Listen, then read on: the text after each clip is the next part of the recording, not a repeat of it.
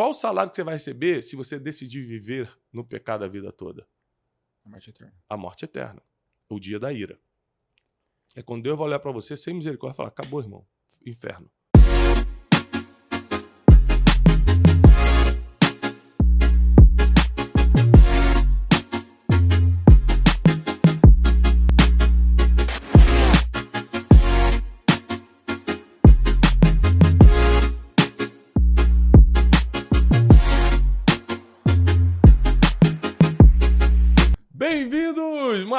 Brunecast. Nós estamos diretamente dos nossos estúdios intergalácticos, né, Wesley? Isso. Qual galáxia nós estamos? Via Láctea, Via Láctea, mais precisamente qual planeta? planeta Terra. Você sabe que, graças a Deus, entre os nossos hosts do Brunecast, tem pessoas. Você vê que a gente é uma pessoa que a gente, Normal. a gente Comum. abre, abre para todo mundo, sim, né? sim, sim. É, nós temos pessoas que nem são do planeta Terra e trabalham Isso. conosco. Forte É.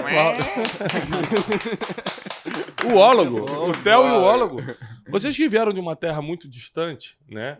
E desde a antiguidade, ele está entre nós desde a antiguidade. Então, Na época de Matusalém ainda. vai ficar, vai ficar muito fácil para a gente explicar o capítulo 5 e 6 de Romanos com a presença de vocês aqui. Então, quero pedir um forte aplauso pro Theo e pro ólogo. Aê! Ele me contou que ele que revisou o manuscrito de, De- da do carta apóstolo de Paulo. Romanos. Eu ajudei a escrever, na verdade. Ele falou: Eu não entendo muito da Bíblia, não, mas eu que fiz a revisão de Romanos pro apóstolo Paulo. Tércio, Tércio canetou, né? Você Isso, sabe que o apóstolo Paulo ditou para Tércio é, canetar, escrever, e a revisão Eu- foi com o Em Teixeirinho. latim Até falou, ainda. não é legal falar exatamente isso não, Paulo. Fala isso aqui. Tem mais eficácia, assim.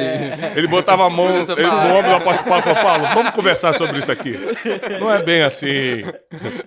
Você deu uma melhorada. Deixa a doutrina comigo.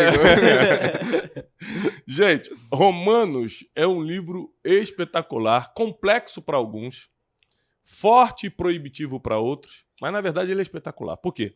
Ele revela muito a essência do que Jesus Cristo é e veio fazer. A gente já estudou aqui no capítulo 1, 2, 3 e 4, que nós já fizemos. Se você não assistiu, é, a gente está fazendo dois capítulos por Brunecast. É, então assiste o 3 e 4 e o 1 e 2. É, ele explica bem por que a lei era importante. Por que a lei foi importante? Porque ela deixou claro para a gente o que era certo e o que era errado. A gente não saberia se não fosse por causa da lei. Mas por que veio a graça? Porque se fosse só pela lei, nenhum de nós sobraríamos. Porque todos nós erraríamos, pecaríamos em alguma coisa que está na lei e seríamos condenados por isso. Então, a evolução da lei para a graça é uma coisa perfeita, é uma coisa linda que revela a misericórdia de Deus sobre nossas vidas. O livro de Romanos, ele é um livro incrível, profundíssimo. Apóstolo Paulo, ele, ele foi muito assertivo, estava escrevendo para um povo difícil, porque um povo que vivia antes, outrora, em depravação, debaixo da opressão do Império Romano. É, gente de tudo quanto é lugar do mundo vivia lá, porque era como se fosse uma Nova York de hoje, todos os estrangeiros estão lá.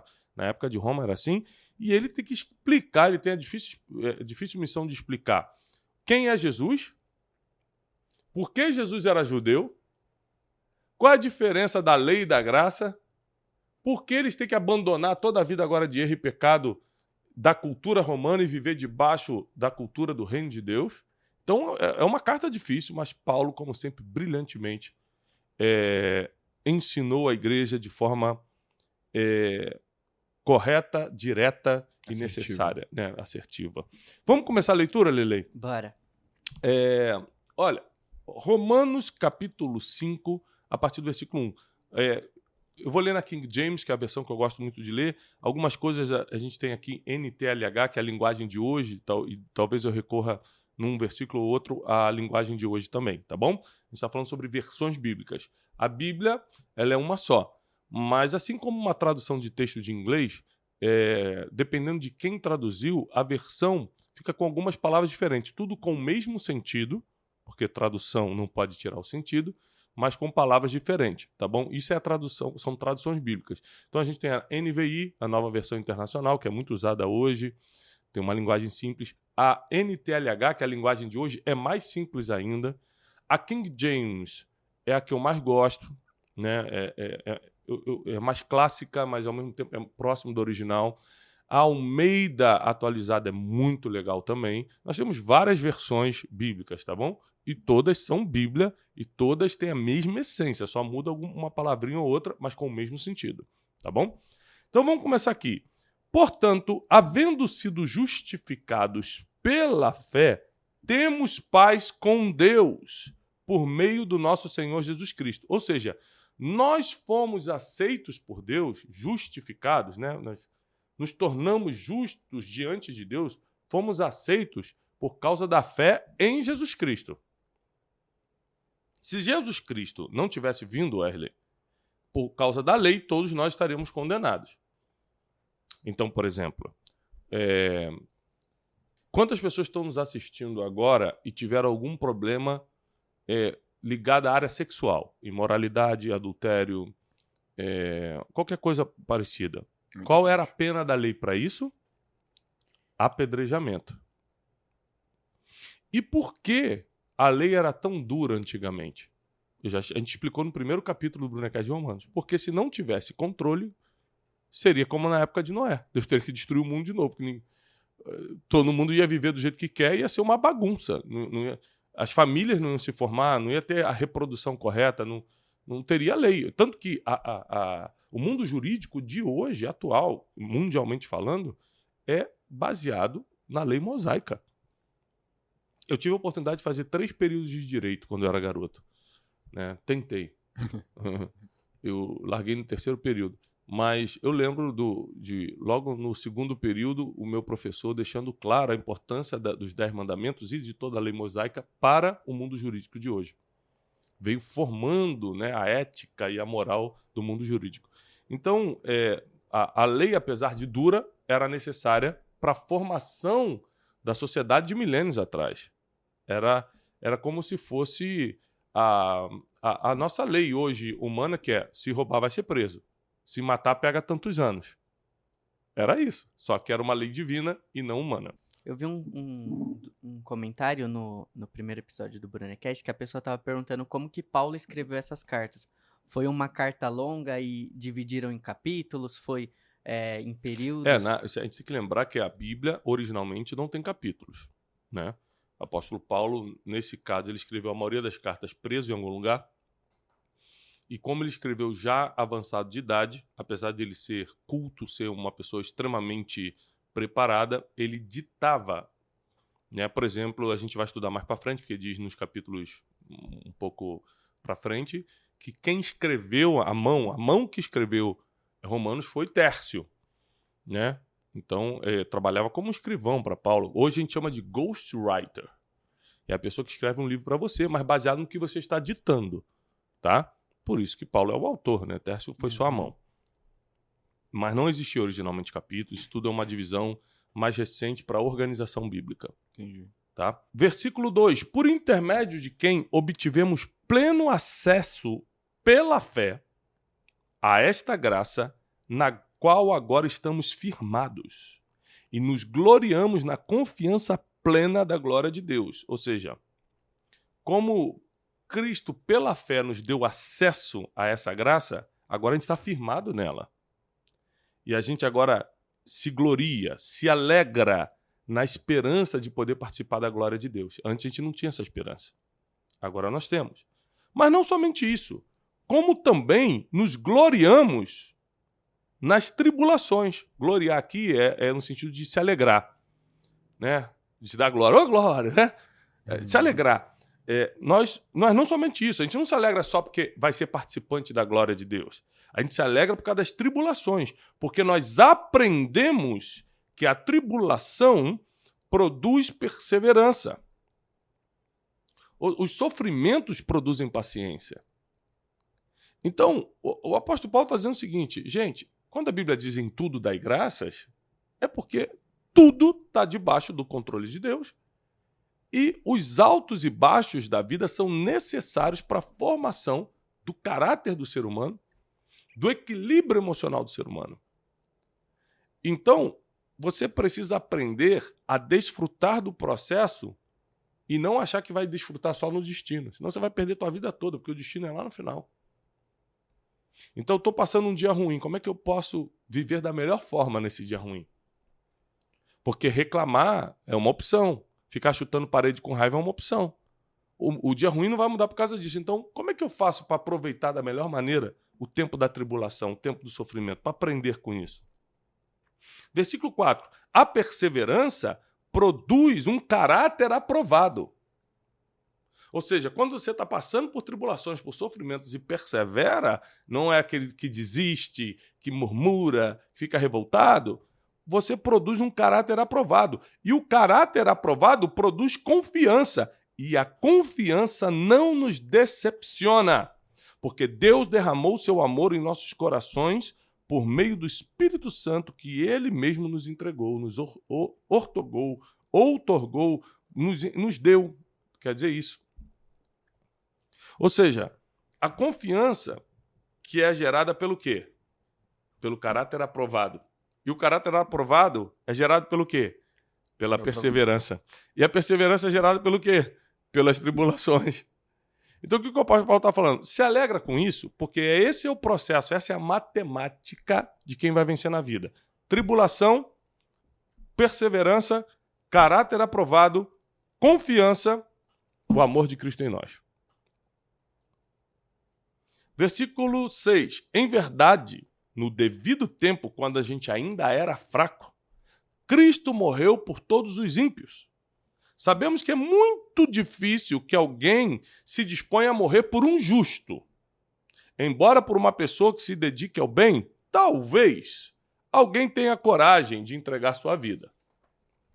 Porém, Deus comprova seu amor para conosco pelo fato de ter Cristo morrido em nosso benefício quando ainda estávamos no pecado. A gente ainda andava no pecado quando Cristo deu a vida por nós. Mas, Tiago, quando Cristo morreu, nem era nascido. Esse é o, é o poder da cruz. Ele. O cordeiro foi imolado na eternidade. Diz a Bíblia que o cordeiro já tinha sido oferecido na, na eternidade. O sacrifício de Jesus vale para antes e para depois. Por exemplo, quem morreu antes de Jesus, se Jesus é o Salvador, como é que essa pessoa vai ser salva? Aí tem várias teorias. É, A fé, né? a fé em Deus. Abraão não é da época de Jesus, Uhum. mas ele creu em Deus, isso a gente leu em Romanos. Sim. Isso foi lhe imputado como justiça. Pronto. Então, apesar de ele não ter conhecido o nome de Jesus, a pessoa de Jesus, o sacrifício de Jesus é eterno, é passado, presente e futuro. Esse é o poder de Cristo. Então, pessoas que nasceram dois mil anos depois de Cristo, como nós, os pecados que já cometemos Justificado. estão justificados se nos arrependemos diante dele. Lembra que o arrependimento é o caminho do perdão. O arrependimento é o caminho do perdão. E o arrependimento não é remorso, não é ficar chateado porque fez.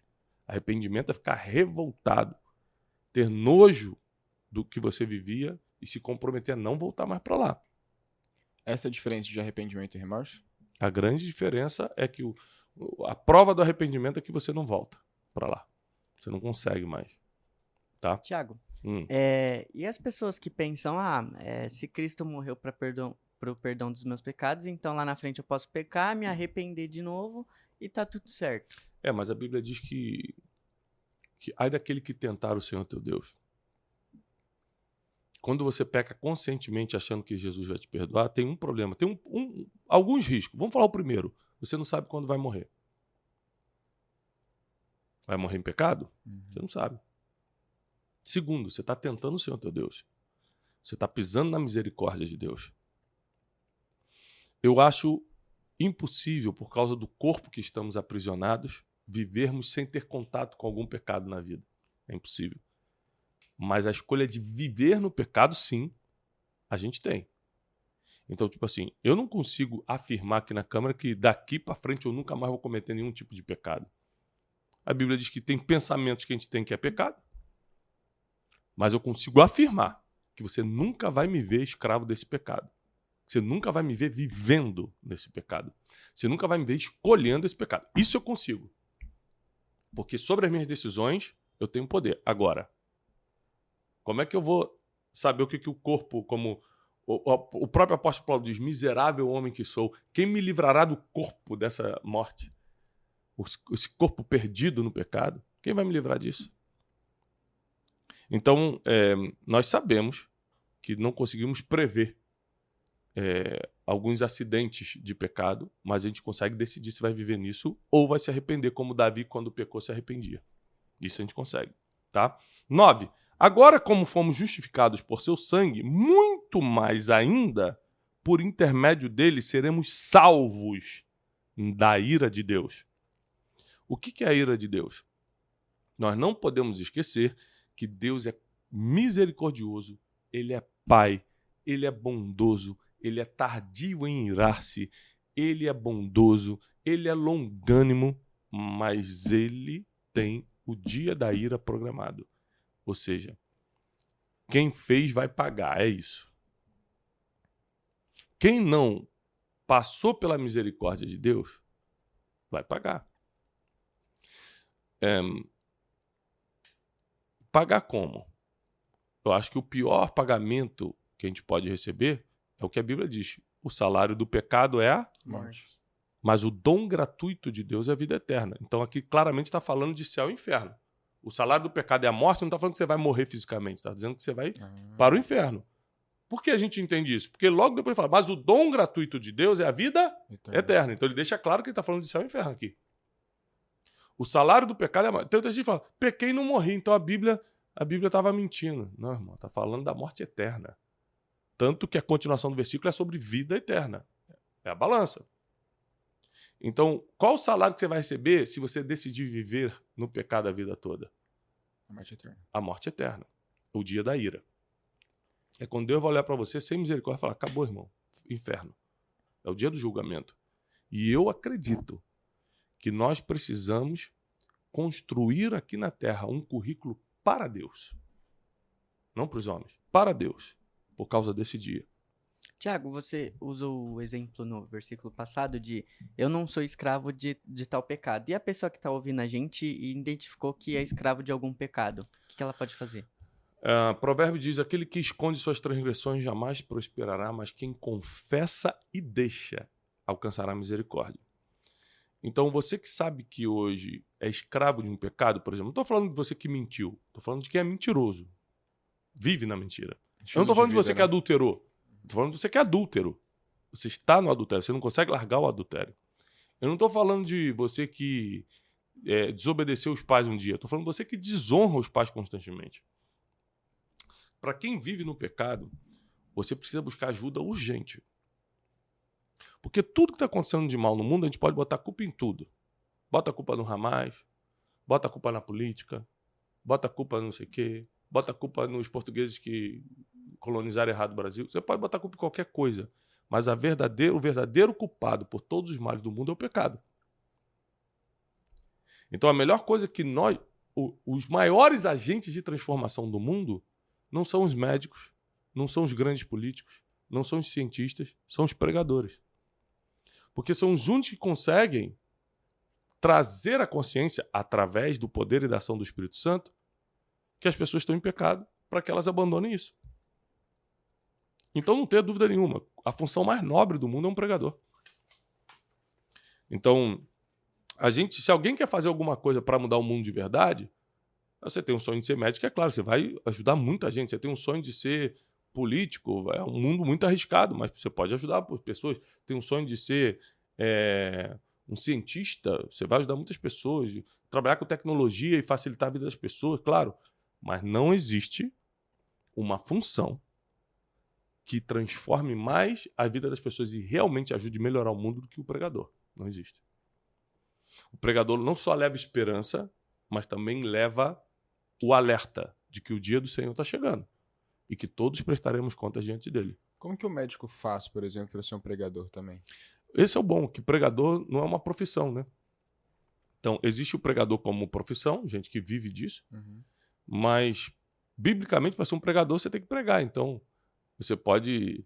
Por exemplo, Lucas, na Bíblia, era médico, discípulo de Paulo e escrevia. Então, você, com, aquilo que você faz, por exemplo, eu sou pregador. Muita gente me conhece como pregador, mas pregador não é minha profissão. Né? Eu sou empresário, eu tenho um instituto de educação, eu tenho cursos, eu tenho treinamentos, eu tenho mentorias, eu tenho programas online, eu tenho programas de TV, programas de transmissão. Sou escritor, isso é minha profissão. Eu ganho dinheiro como escritor, já vendeu mais de um milhão de livros. Eu ganho dinheiro com as minhas mentorias, eu ganho dinheiro com meus cursos. Só esse ano passaram 12 mil pessoas fisicamente pelo Método Destiny. Só esse ano. É muita coisa. Só nesses últimos 12 meses, né? Uhum. É, então, esse é o meu trabalho. Eu sou um treinador de pessoas. Mas o meu chamado, diferente da minha profissão, é ser pregador. Mas tem gente que vive também na pregação, eu não julgo, não, não tem problema nenhum. Tem, tem gente que só tem esse caminho. Mas no meu caso, eu tenho uma profissão e prego. Então não tem desculpa se o cara é médico, se o cara é engenheiro, se o cara é empresário. Qualquer um que tenha a chamada divina pode ser pregador, pregadora. Pode anunciar a palavra. Tá? Tiago, voltando aqui pro versículo, a ira de Deus então só vai ser manifestada naqueles dias, no final dos dias? Hum. É o único momento que a ira. Isso é uma discussão teológica. Eu acredito que existem várias formas da ira de Deus se manifestar. É, desde o que está acontecendo com Israel agora, porque nós sabemos que eles taparam os ouvidos para o Messias, até o grande dia. O dia da ira, não tenho dúvida que é o grande dia, né? Que é o dia do julgamento. Mas eu acredito que existem porções de ira divina que são liberadas sobre o mundo. É, eu, por exemplo, apesar de ser um estudioso da, da Bíblia e amar a palavra, eu, Tiago, tenho muita dificuldade de interpretar o Apocalipse. Por isso nós estamos trazendo um especialista aqui. Né? Isso, Em breve a gente vai gravar, né? Aham. está trazendo um especialista em Apocalipse aqui para esclarecer nossos ouvintes, nossos Dúvidas. seguidores aqui do, do, do Brunecast, tanto do Spotify quanto do YouTube, sobre todas as questões. Eu acredito, eu ensino muito isso para meus filhos. Quem dominar a Bíblia vai dominar sobre tudo. Quem dominar a Bíblia domina sobre tudo. E se você não quer acreditar no que eu estou falando, assiste o livro de Eli. É um filme de Hollywood, estrelado pelo grande Denzel Washington. E que aí você vai entender o poder da Bíblia. Quem domina a Bíblia, ou seja, quem entende tudo da Bíblia, domina sobre tudo. E qual é a diferença da nossa ira para a ira de Deus? Tem alguma diferença? É porque a ira de Deus é baseada na justiça, a nossa é baseada em emoções, né? A nossa é, tô com raiva do Wesley, vou me vingar, é emoção. Não necessariamente é justo. A ira de Deus é baseada na justiça. Muito bom. 10. Ora, se quando éramos inimigos de Deus, fomos reconciliados com ele mediante a morte de seu filho, quanto mais agora no presente, havendo sido feitos amigos de Deus, seremos salvos por sua vida. É muito profundo o versículo 10. Se antes, quando a gente era inimigo de Deus, porque não tinha contato com ele, porque não entendia Deus, a gente era inimigo, a gente foi reconciliado por causa da morte de Jesus Cristo na cruz e ressurreição, Quanto mais agora que a gente foi feito amigo de Deus. Imagina com, o quanto ele deseja nos salvar. Agora que a gente está próximo. Uhum. Agora que a gente pode falar direto com Deus. 11. E ainda mais. Se nos gloriamos também em Deus por nosso Senhor Jesus Cristo, por intermédio de quem recebemos, agora completa a reconciliação. Morte em Adão, vida em Cristo. Forte, né? Muito forte. Olha o que, que o apóstolo Paulo está dizendo. A gente está se gloriando, a gente está se alegrando por causa daquilo que Deus fez em nós através de Jesus Cristo, que agora nos deu a oportunidade de sermos amigos de Deus. Nós morremos por causa de Adão, porque ali entrou o pecado na humanidade. Nós, seres humanos, nascemos no pecado por causa de Adão, e agora temos a vida eterna e o perdão dos pecados por causa do segundo Adão, biblicamente falando, que é Jesus, o último Adão.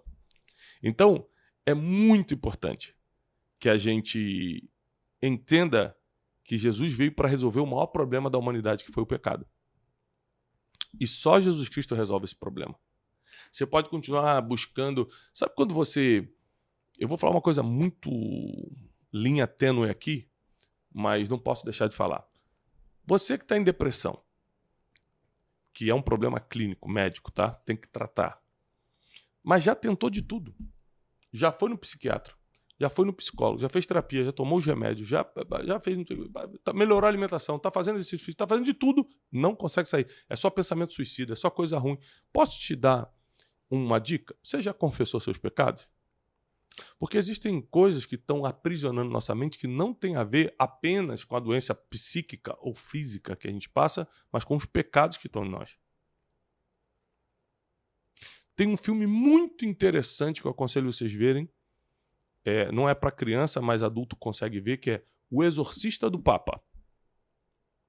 É, só esqueci o nome daquele ator que fez o Gladiador. É o... Russell Crowe.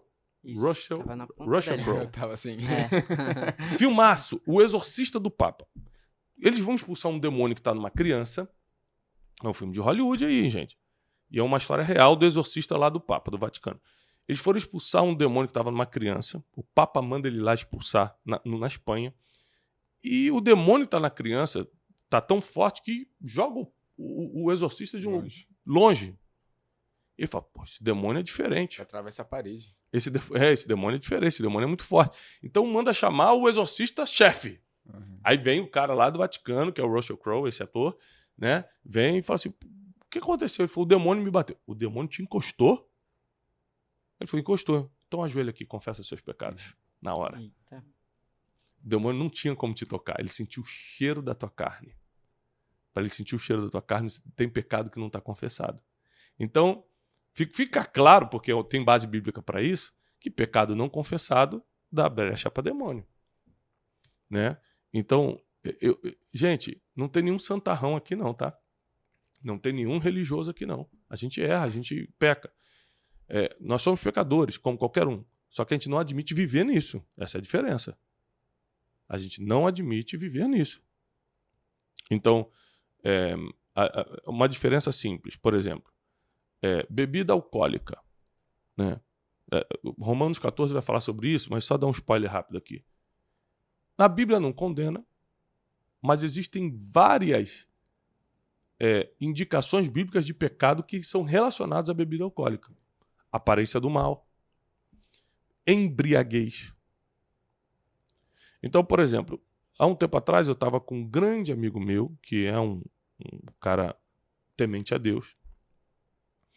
E num jantar pediu-se um vinho, todo mundo pegou uma tacinha, e esse amigo começou a beber muito, começou a passar dos limites.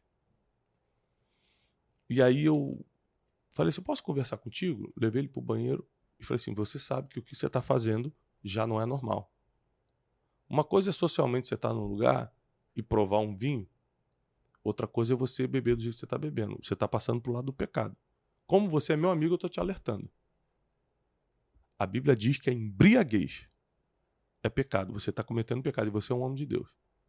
Como ele era meu amigo e eu tinha essa liberdade com ele, não tô te falando que eu me meto na vida dos outros, não, tá? Pelo amor de Deus. Uhum. Mas é que ele era meu amigão, meu amigo mesmo. E é um homem de Deus. Então eu falei, eu preciso alertar. Isso que você está fazendo tá errado, cara. Por dois motivos. A Bíblia diz, ai daquele que escandalizar um ou outro. Daqui a pouco você, alcoolizado, vai começar a escandalizar, vai começar a falar alto. Não, não, eu tô bem. Eu falei, mas eu preciso te avisar. Eu preciso fazer a minha parte.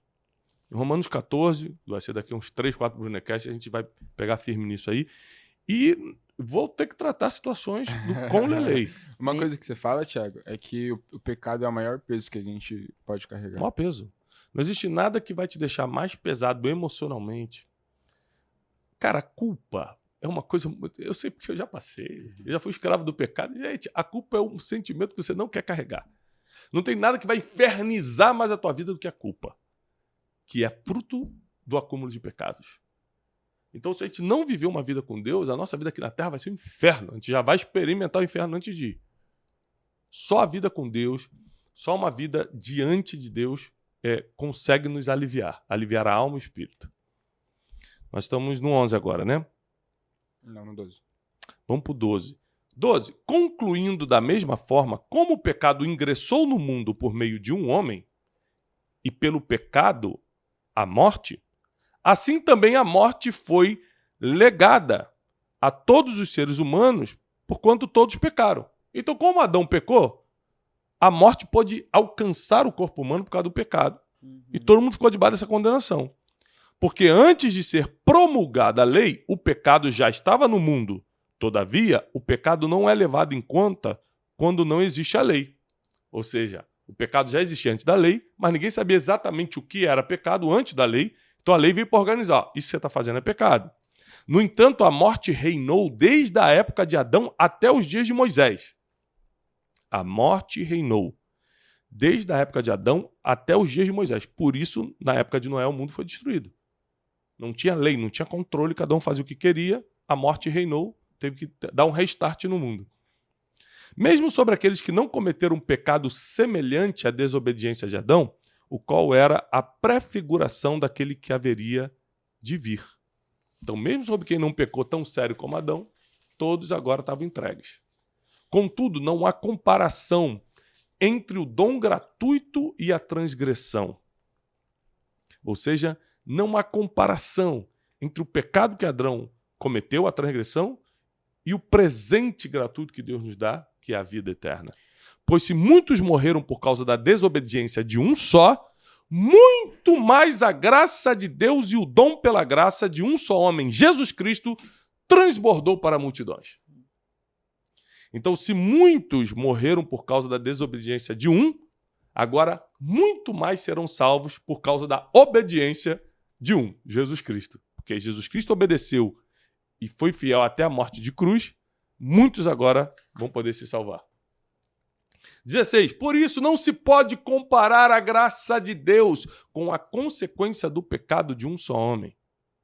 Porquanto o julgamento derivou de uma só ofensa que resultou em condenação, mas o dom gratuito veio de muitas transgressões e trouxe a justificação. Pois se pela transgressão de um só homem a morte reinou por meio desse, estou falando de Adão, muito mais os que recebem da transbordante provisão da graça e do dom da justiça reinarão em vida. Repete comigo: reinarão, Reinarão em vida, em vida. por intermédio de um único homem, Jesus Cristo. Olha a promessa aqui. Uhum.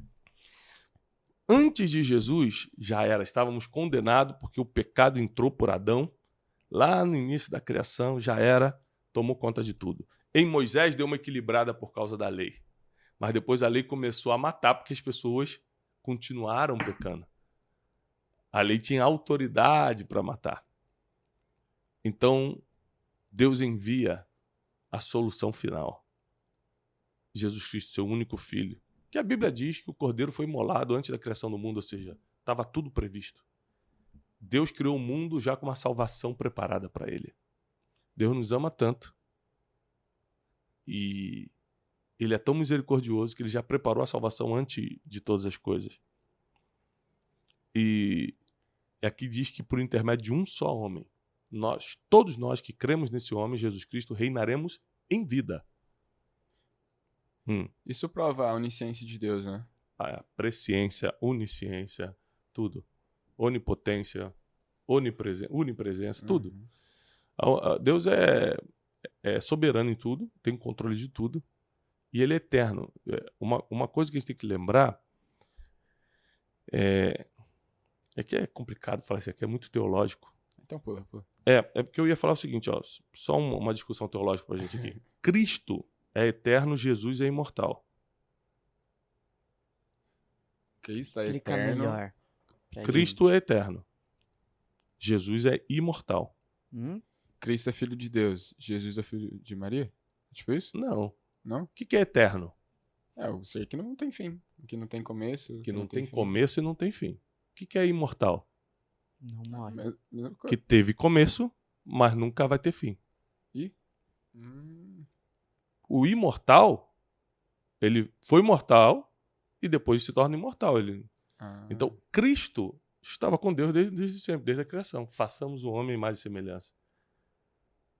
Aí ele entra no ventre de Maria e sai como Jesus ou Cristo. Aí tem um começo. Aí começa a fase de Jesus Salvador, no corpo humano.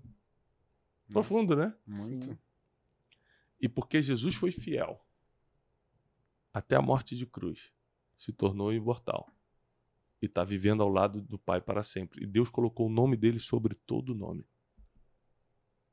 Tiago, aproveitando que a gente está entrando nesse ponto, é, a Bíblia fala que Jesus está sentado à destra do Pai. Então, quando a gente ora aqui, a gente, ah, é, a gente não está orando para Jesus, porque Jesus está lá com o Pai. É, biblicamente a gente tem que orar para Deus em nome de Jesus. E quem está intercedendo por tudo isso é o Espírito Santo. Então, biblicamente, a oração certa é orar ao Pai em nome de Jesus. Uhum. Ou seja, pedindo tudo que você está pedindo a Deus em nome de Jesus. Olha, por causa do teu filho Jesus, por causa do sacrifício de Jesus, em nome de Jesus eu te peço, Pai, faz tal coisa. E também existem muitas orações que você pode fazer direto ao Espírito Santo, porque ele é a pessoa, é, a parte divina que está na terra hoje. O Pai e o Filho estão assentados no trono hoje. Jesus está intercedendo por nós, orando por nós. E o Espírito Santo está na terra. Então, por isso que para coisas do dia a dia eu oro muito para o Espírito Santo. O Espírito Santo me ajuda hoje, me dá sabedoria. O Espírito Santo fica comigo, me lembra as coisas que eu tenho que falar. O Espírito Santo, o Espírito Santo é, é essa amizade, Uhum. essa parte sentimental de Deus na Terra, sabe? Mas é uma outra matéria. Tá. É, 19. Sendo assim, como por meio da desobediência de um só homem muitos se tornaram pecadores, assim também por intermédio da obediência de um único homem muitos serão feitos justos. A lei foi instituída para que a transgressão fosse ressaltada. Mas onde abundou o pecado, superabundou a graça. Um dos versículos mais famosos de Paulo. Mas olha só, é- é- essa parte que é muito famosa é a parte B do versículo. A parte A diz: A lei foi instituída para que a transgressão fosse ressaltada. A gente lê isso aqui negativamente, mas na verdade é positivo. A lei foi para falar o seguinte: cara, isso aqui é, é erro. Eu ressalto que homicídio é erro, adultério é, é erro. Isso aqui, então, por isso, a lei foi criada para ressaltar a transgressão, para deixar claro que não podia fazer. Mas onde abundou o pecado, porque nós quebramos muito a lei, agora vai superabundar a graça. Ou seja, a graça de Deus é muito maior do que a lei que condenava.